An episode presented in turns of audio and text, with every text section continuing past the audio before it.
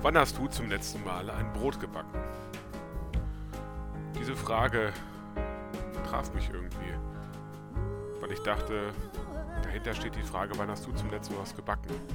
Da ist mir deutlich geworden, in letzter Zeit weniger, als ich machen wollte. Zu viele Termine waren angefallen.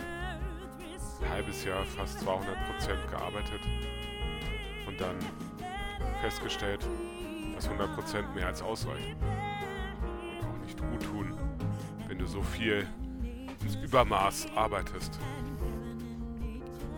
Und dann traf mich die Frage eines Freundes ganz unvermittelt. Wann hast du zum letzten Mal ein Brot gebacken? Dahinter steht nicht die Frage des Brotbackens an sich, sondern die Frage, wann hast du dir zum letzten Mal Zeit genommen? Für die einfachen Dinge und nicht für die großen Würfe.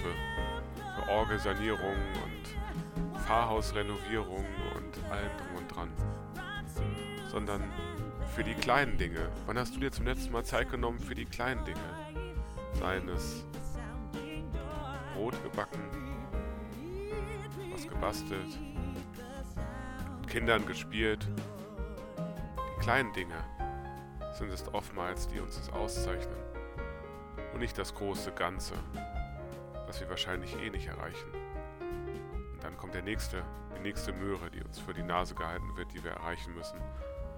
Nein, darum geht es gar nicht. Es geht, dass wir Gott im Kleinen empfangen.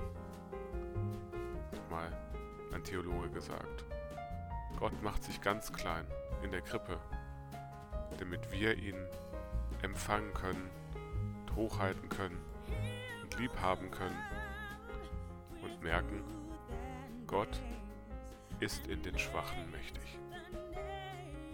Dein Podcast Licht für die Ohren.